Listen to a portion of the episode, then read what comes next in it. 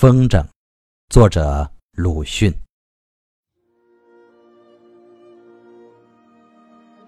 北京的冬季，地上还有积雪，灰黑色的秃树枝压插于晴朗的天空中，而远处有一二风筝浮动，在我是一种惊异和悲哀。故乡的风筝时节是春二月，倘听到沙沙的风轮声，仰头便能看见一个淡墨色的蟹风筝或嫩蓝色的蜈蚣风筝，还有寂寞的瓦片风筝，没有风轮，又放得很低，伶仃地显出憔悴可怜的模样。但此时地上的杨柳已经发芽，早的山桃也多吐蕾。和孩子们的天上的点缀相照应，打成一片春日的暖和。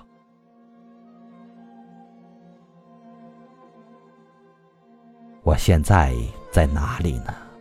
四面都还是严冬的肃杀，而久经诀别的故乡的久经逝去的春天，却就在这天空中荡漾了。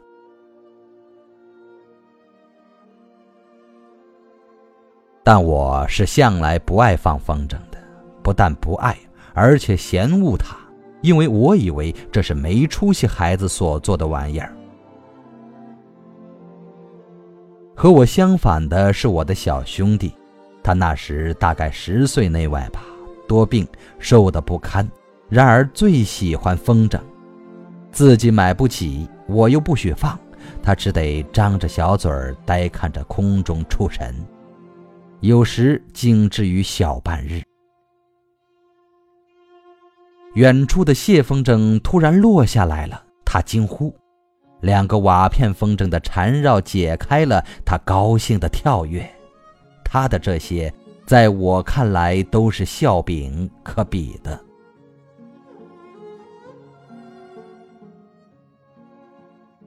有一天，我忽然想起，似乎多日不肯看见他了。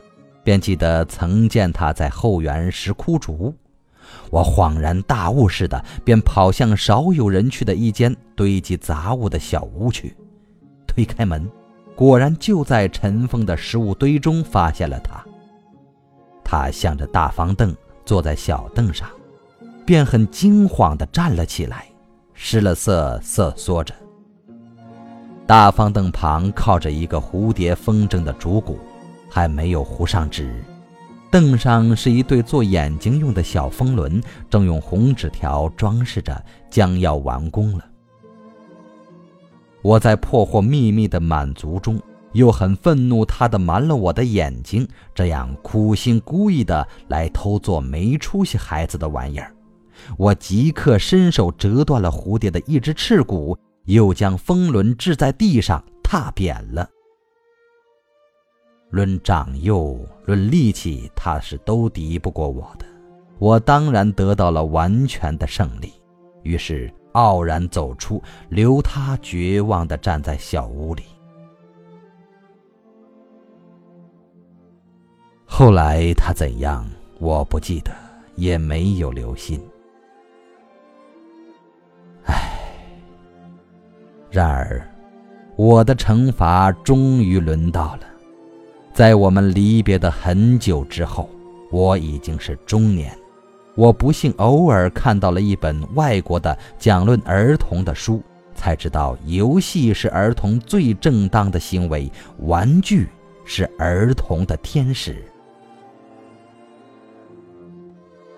于是，二十年来毫不意及的幼小时候对于精神的虐杀的这一幕，忽地在我眼前展开。而我的心也仿佛同时变成了铅块，很重、很重的坠下去了。但心又不竟坠下去而至于断绝，它只是很重、很重的坠着、坠着。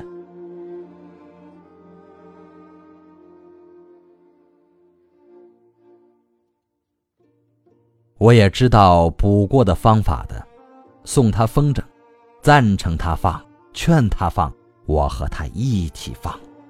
我们嚷着、跑着、笑着。然而他其实已经和我一样，早已有了胡子了。我也知道还有一个补过的方法的，去讨他的宽恕。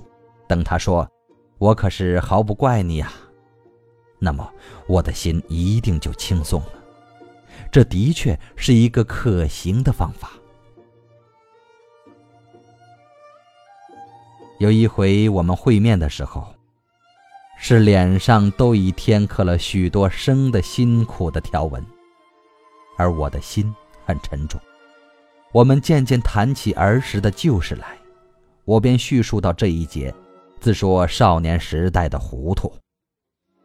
我可是毫不怪你呀！我想，他要是说了，我即刻便受到了宽恕，我的心也从此宽松了吧？有过这样的事吗？他惊异的笑着说，就像旁听着别人的故事一样。他什么也记不得了，全然忘却，毫无怨恨，又有什么宽恕可言呢？无怨的树，说谎罢了。我还能希求什么呢？我的心只得沉重着。现在。